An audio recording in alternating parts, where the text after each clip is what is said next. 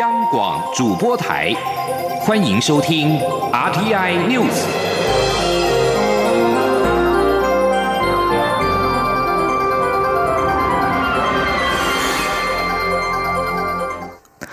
各位好，我是张旭华，欢迎收听这节央广主播台提供给您的 RTI News。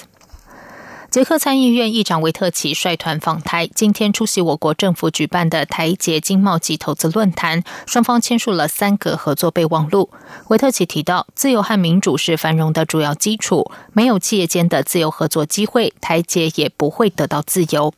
维特奇今天下午到了政治大学发表演讲，对于自己无惧压力率团访台，他表示，在捷克一九八九年丝绒革命之后，他发誓自己不再被动，要为自由奋斗。他认为行动是最好的语言，所以他现在在台湾访台是正确的事。相信民主的维特奇强调，自由、真理、正义是剑，也是盔甲。他期盼台湾人民捍卫并保管手上的剑与盔甲。记者王兆坤报道。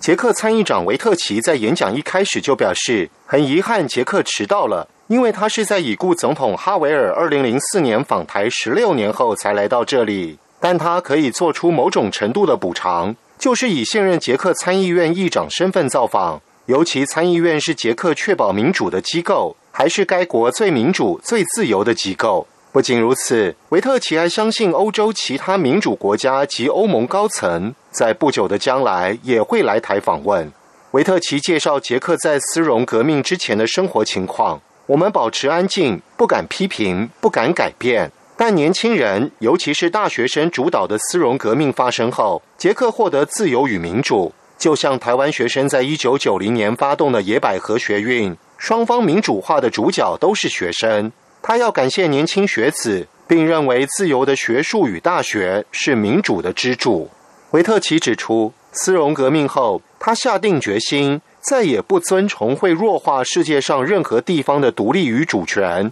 破坏民主与自由的意见。即使这意见是来自最高层与最有权势的人物，所以他以实际行动率团访问台湾。维特奇强调，民主国家应团结在一起，共同支持正在争取民主或受到强权威胁的国家。他说：“Je tedy naší povinností společně podporovat Hongkong.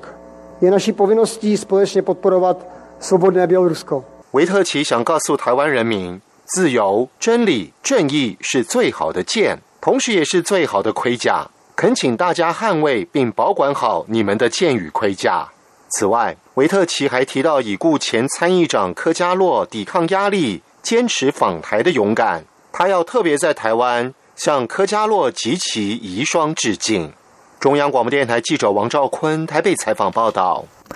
捷克参议院议长维特奇访台，并且出席今天举行的台捷经贸及投资论坛时，强调此行要为双边企业营造良好的环境，全世界都在看。国发会主委龚明鑫下午则强调，德不孤必有邻。近期台湾和美国、捷克的合作越来越紧密。除了我国三家电子业者有意赴捷克加码投资之外，未来还可以评估以开设直航班机、组团赴当地考察投资环境、设金融机构办事处、共募基金投资彼此的新创企业等方式，深化双边合作关系。记者郑祥云、谢嘉欣采访报道。捷克参议院议长维特奇率团来访，并在台捷经贸暨投资论坛上见证双边签署三个合作备忘录。维特奇强调，政治家的主要任务是营造良好环境，帮助企业经营，而企业则要努力团结合作，取得最大成功。这也是他此行来访的目的，且全世界都在看。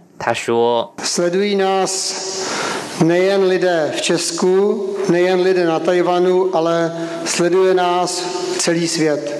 因为我们不仅有整个捷克共和国的人民，有整个台湾人民，但是整个世界的人民都在看着我们。A to zda budeme úspěšní, zda budete úspěšní, potom ovlivní budoucnost.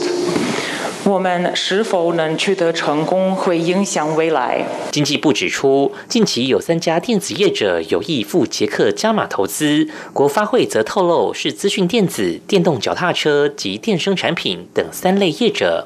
国发会主委龚明鑫表示，近期我国涉外财经单位非常忙碌，他认为这是德不孤必有邻。他说，包括了台美之间的这个经贸可能的合作机会。我们跟欧洲，哈，捷捷克方是历年以来最大的这个规格最高的这个访问团，啊，都代表了这个，啊，都不孤必有邻，啊，这个将来我们希望就是说，哈，在从美中贸易战开始到这次的武汉肺炎，台湾已经获得啊大部分国家的信任以后啊。我们相信这一种的趋势，哈，跟机会，持续会存在。龚明鑫指出，此次捷克团来访，中央流行疫情指挥中心承受很大的压力。若能顺利，也证明这是可行的商业互动模式。他还说，未来可评估以开设直航班机、组团赴当地考察投资环境、设金融机构办事处、购募基金、投资彼此的新创企业等方式，深化台捷双边合作关系。中央广播电台记者郑祥云、谢嘉欣采访报道。针对捷克参议院议长维特奇访台，根据央视新闻的报道，正在德国出访的中国外交部长王毅表示，这是公开挑衅，中国会让维特奇付出深重代价。对此，维特奇在政治大学演讲之后接受媒体提问时表示，访问团成员有对外委会主席、参议院副议长。教育委员会主席等人，大家都是自愿访问台湾，认识认为这是正确的事。短期角度看，或许不会有利，但长期角度肯定会带来利益。而捷克外交部长派提塞克今天在布拉格受访表示，他将会召唤中国驻布拉格大使，就维特奇率团访问台湾，中方撂下狠话一事说明清楚。派提塞克说，维特奇此行对于捷克和中国的关系是会有一些影响，但是他认。为这些话说的太过分。虽然捷克政府接受北京的一中政策，但维特奇是右翼反对派公民民主党的重要成员之一，不受正向政策的束缚。经济部长王美花将在台北时间今天晚间的九点参加美国华府智库传统基金会所主办的后疫情时代台美经济关系线上座谈会，与美国国务院亚太驻青史达伟对谈。王美花在今天表示，这场线上座谈很早就已经安排好，届时将会向美方表达洽签 BTA、FTA 的意愿。至于史达伟会作何反应，他并不清楚。不过，从蔡英文总统宣布台湾开放函来莱克多巴胺美猪及三十个月龄以上的美牛进口政策之后，美方从副总统、国务卿到相关的官员、议员都是正面反应，相信史达伟也会如此。至于台美经贸协定洽签是否有其成表，王美花则说，这都是后续的问题，恐怕不是现在可以谈的事情。为了反制中央开放莱克多巴胺美猪进口，国民党串联地方县市议会党团修订自治条例，禁止含瘦肉精的猪肉。行政院发言人丁彦明今天表示，距离正式开放还有一段时间，行政团队会透过多管道和地方首长沟通，不会立刻进入法律攻防的地步。记者王威婷报道。政府将自明年元旦起开放含莱克多巴胺的美国猪肉进口台湾。国民党发动全台县市议会党籍议员修改或制定地方自治条例，要求瘦肉精零检出，且要定出法则，以反制扩大美国猪肉进口。扩大开放美猪引发部分地方政府反弹，六都中国民党执政的新北市和台中市已表态反对。由于国民党在十七个县市的议会握有多数席次，蓝营祭出从地方包围中央的策略，恐怕会影响中央政策落实。对此，行政院发言人丁仪明三十一号受访时表示，距离正式开放还有一段时间，行政团队会持续与地方首长沟通。丁仪明说。说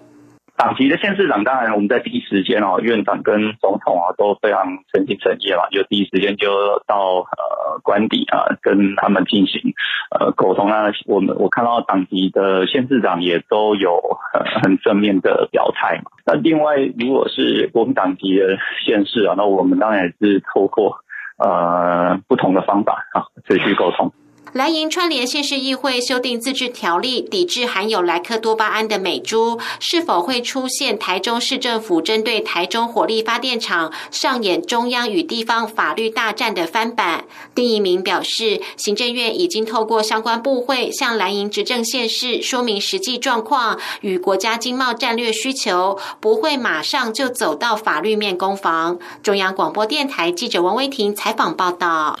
而蓝绿执政现实的态度大不同。高雄市长陈其迈今天表示，现在时空环境已经不一样，现在已经有国际标准，中央在制定政策的过程中也必须考量国家整体利益。台湾如果想要加入国际组织或希望和美国签订贸易协定，就必须遵守国际规范，政府也会做好配套措施。台南市长黄伟哲认为，向来都是执政党支持，在野党反对，所以美方认为美牛和美猪不是健康问题，是 政治问题。黄伟哲强调，现在和过去情势不同，中央在宣布开放美猪政策前，曾经知会地方，地方早有心理准备，并不觉得突然。而针对政府宣布将放宽美牛美猪进口，民众党和时代力量党团今天分别举行记者会，质疑政府以行政命令开放美猪美牛的程序不完备。民众党批评政府做法极不尊重国会，并要求将行政命令送立院实质审议。实力也呼吁政府应该先完善健康风险评估、备其产业冲击评估等等，再讨论是否开放美牛美猪。记者刘玉秋报道。蔡英文总统日前宣布，将订定进口猪肉莱克多巴胺的安全容许值，并开放三十个月龄以上的美国牛肉进口。民众党立院党团三十一号举行记者会，认为政府以行政命令方式开放美牛美猪进口的做法极不尊重国会。他们要求依职权行使法的规定，将行政命令送立法院实质审议，反对草率过关上路。民众党团总召赖香林表示，过去民进党立委曾在二零一二年提出，您是否同意针对进口美国牛肉取消禁用莱克多巴胺之规定，提请院会由中选会办理全国性公民投票。赖香林质疑民进党过去如此高标准看待这一项议题，如今却只用行政命令就想草率过关，民众党坚决反对，同时也将针对农委会预告的来季容许值提出意见修正。对于这样的行政命令呢，我们会要求啊，他送到国会来，依这个职权行使法。的规定呢，我们会要求实质的审议啊，不会让这样的一个行政命令草率的就过关，然后就在明年一月一号就让它上路。另外，时代力量党团也举行记者会，要求政府应先完善健康风险评估、备其产业冲击评估、完备程序实质审查，禁止美国牛猪内脏进口台湾，以及明定禁止使用瘦肉精肉品的场所，并将相关行政命令预告六十天后再经。立法院质询或与业者、民间团体、受影响冲击的国人开过咨询会议或公听会后，再讨论是否开放美牛美猪。实力党团总召邱显志指出，民进党此次在没有与社会充分沟通的情况下，仅透过行政命令的修正就要公告上路，不完备的程序令人质疑。邱显志表示，根据宪法第六十三条规定，国会保留原则，美牛美猪议题符合重要性理论的案件，应该保留给国会做决定。他并呼吁农委会八月二十八号预告后，应该至少有六十天的预告期，期间也要与各方团体充分沟通。提出配套后，才能进行下一步的程序。中广电台记者刘秋采访报道。在外电消息方面，日本首相安倍晋三二十八号宣布请辞，执政党自民党总裁，也就是党主席改选事宜由干事长二阶俊博负责。二阶今天表示，为了避免政治空窗期，考虑省略党员投票，由两院议员总会选出总裁。二阶堂今天在受访的时候表示，当然他也想要实施党员投票，但是国民多半希望不要有空窗期。两院议员总会也有地方代表投票。也能够反映地方的意见。如果有两院议员总会选出总裁，目前在党内四大派系有超过三百九十五席党籍议员的过半数的两百五十四席，传出都将会支持现任官房长官菅义伟接任自民党总裁，并补足安倍到明年九月未完的过渡首相任期。目前自民党敲定在九月一号由二阶俊博宣布选举办法，在十三到十五号左右会确定总裁人选。如果没有党员投票，则由日本国会在十七号选出继任首相人选。这里是中央广播电台台湾之音。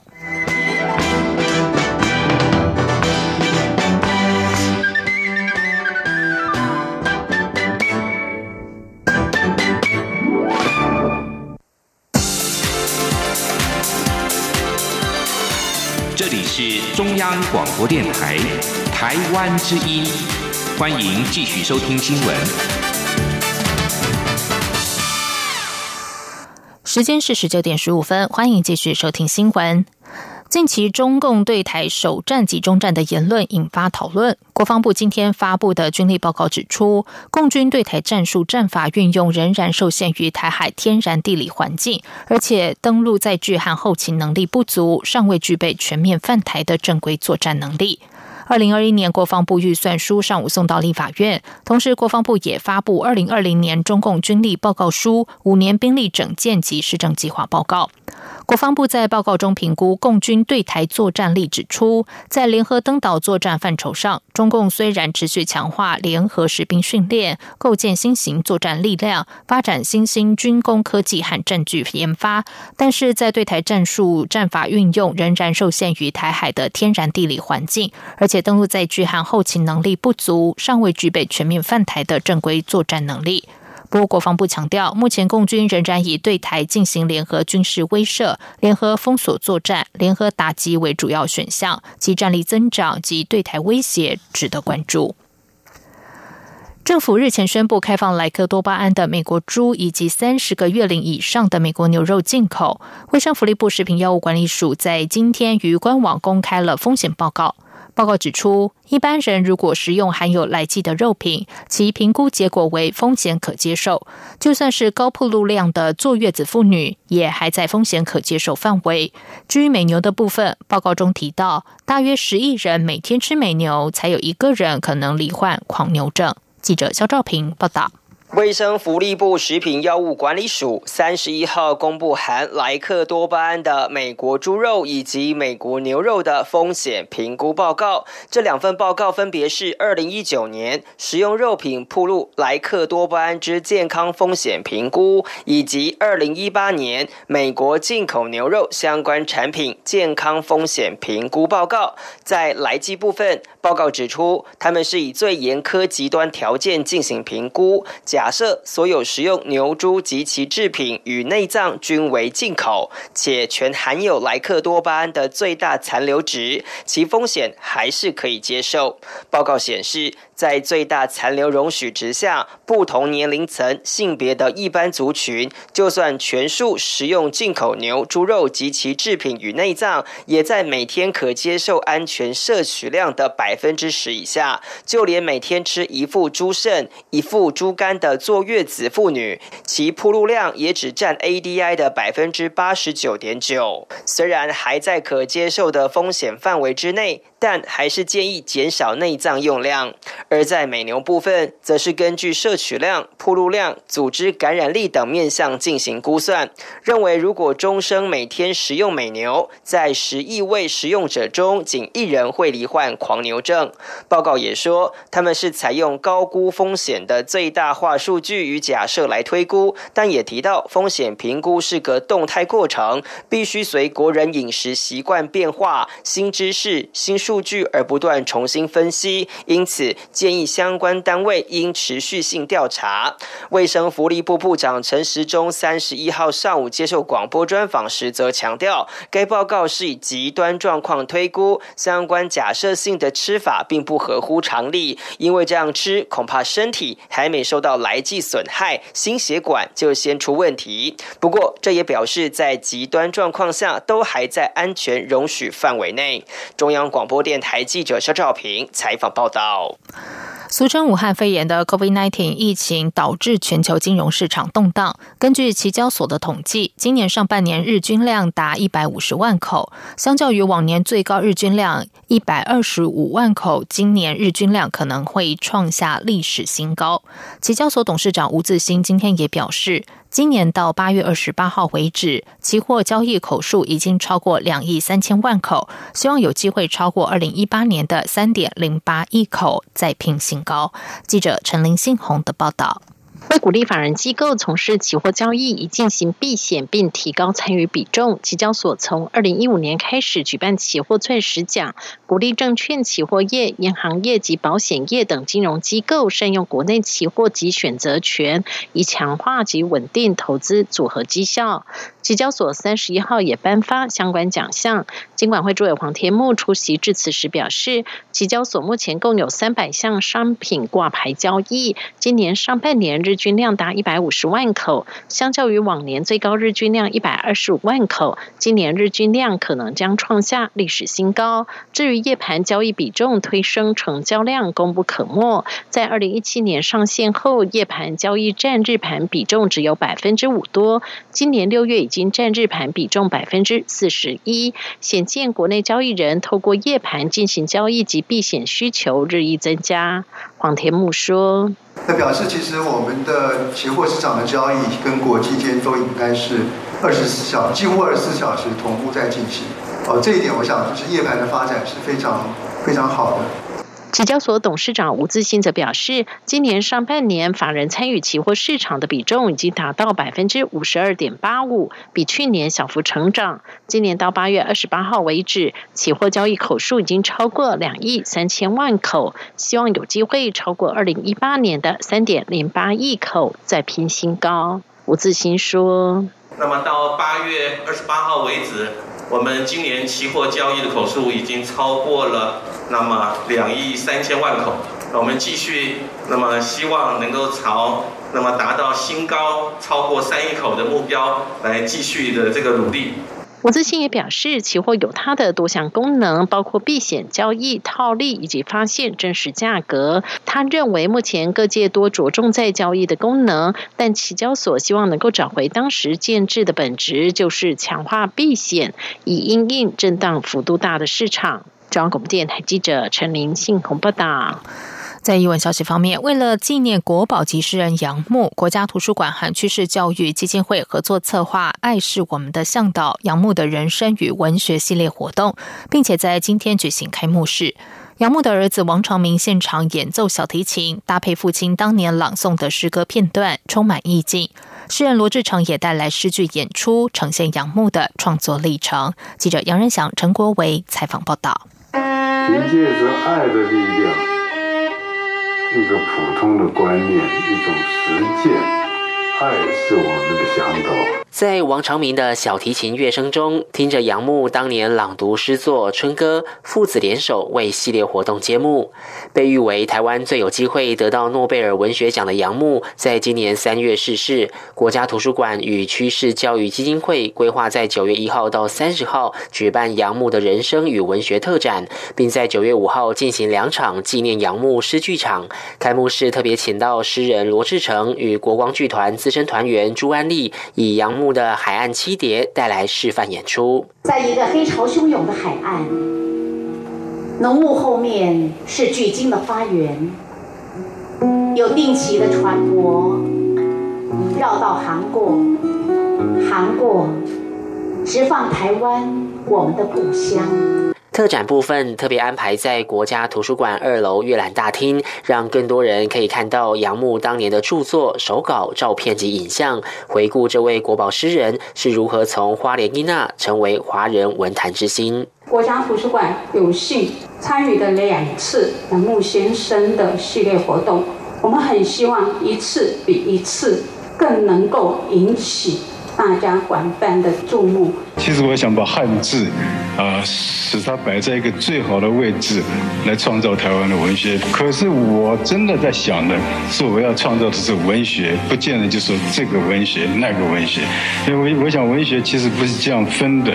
整个系列活动还规划专题演讲，带领众人探索杨牧的抒情风格，并放映二十二个场次的杨牧文学纪录片，一同缅怀大师风范。中央广播电台记者杨仁祥、陈国伟台北采访报道。在外电消息方面，美国总统川普和以色列总理尼坦雅胡的两国高级助理今天飞往阿拉伯联合大公国，将就以色列和阿联之间重建关系的条约进行最后修订。在这场预定于阿布达比举行的会议之前，美以代表团创下历史性飞行记录。他们搭乘以色列航空的商用客机，从特拉维夫飞越沙地阿拉伯领空，直接抵达阿联首都，并在这架飞机的驾驶舱边窗上分别用阿拉伯文。英文和希伯来文写上“和平”的字样。以色列和阿联在八月十三号宣布达成关系正常化协议，这是二十多年来以色列首度和一个阿拉伯国家达成此种协议。以色列官员希望这次两天的行程将能敲定双方在华府举行正式签约仪式的日期，最快或许在九月。两国签约代表将是尼坦雅胡以及阿拉伯联合大公国阿布达比邦王储穆罕默德。泰国政府今天发布声明，决定延后以七点二四亿美元添购两艘中国制潜水艇计划。泰国购买中国潜艇一事引发民众怒火，指责政府在经济遭受武汉肺炎 （COVID-19） 疫情严重冲击下，却花费大笔经费购买中国潜水艇，令人无法接受。泰国和中国在二零一七年敲定购买三艘潜舰的合约，接着泰国国会小组委员会在本月的稍早以两百二十五亿泰铢的价格再向中方提出添购两艘潜舰的订单，但是此时正值泰国经济遭受疫情严峻冲击之际，添购潜舰计划引发民众强烈抗议。愤怒的泰国民众透过社群媒体抨击政府购买中国潜舰的计划。面对民众怒火，泰国总理府办公室发言人阿努查今天宣布，泰国总理兼国防部长帕拉育已经要求海军考虑延后添购两艘中国潜舰的计划。阿努查说，海军将就添购潜舰计划延后一年与中国进行磋商。泰国以观光业和出口导向的经济受到疫情严重冲击，出现了二十多年来最糟糕的情况。估计今年第二季的经济将萎缩到百分之十二点二。接下来进行今天的前进新南向。前进新南向。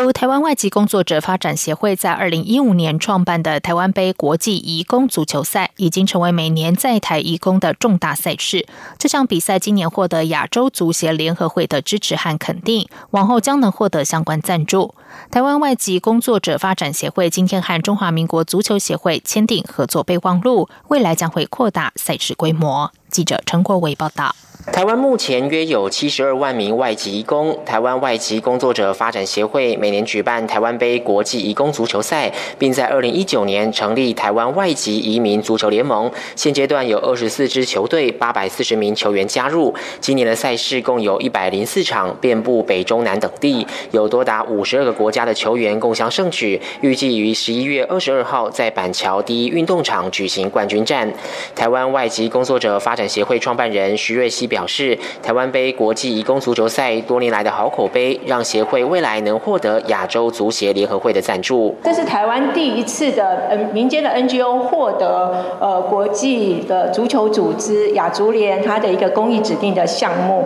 其实对于这些移工朋友而言，这不只是一场足球比赛，更多的是他们来到台湾之后，他们除了在工厂，然后在家庭里面工作，辛苦了这个劳动的身影。之外，事实上，他们作为一个人，也有一些跟我们一样、你我一样的一个需求。中华民国足球协会去年起协助台湾外籍工作者发展协会举办这项赛事，提供有关裁判与竞赛层面的资源与经验。现在获得亚足联的支持后，中华民国足球协会理事长邱毅仁三十一号也与徐瑞熙签订合作备忘录，期待未来经由扩大赛事规模，让更多在台义工能透过比赛相互交流互惠。为了记录。这些年，移工足球一路走来的历程，台湾外籍工作者发展协会也在这个月出版《野地求生：台湾移民工足球记事》，记录移工们在台湾参与足球运动的故事。中央广播电台记者陈国伟台北采访报道。内政部日前召开规划国籍高级专业人才审查会。内政部表示，这次通过审查的高级专业人才包括马来西亚籍、越南籍等共七名，可以在免丧失原有国籍的情况下规划我国。其中，马来西亚籍的余姓电子设计师自成资深工程师，专长电动车电池组系统研发和设计，为发展智能电动车辆产业的人才。而越南籍的陈姓妇女是高雄大学专任助理教授。曾经获得校内院级优良教师以及教育部计划绩优教师奖，而且配合新南向政策，积极促进台越教育文化交流。以上新闻由张旭华编辑播报，这里是中央广播电台台湾之音。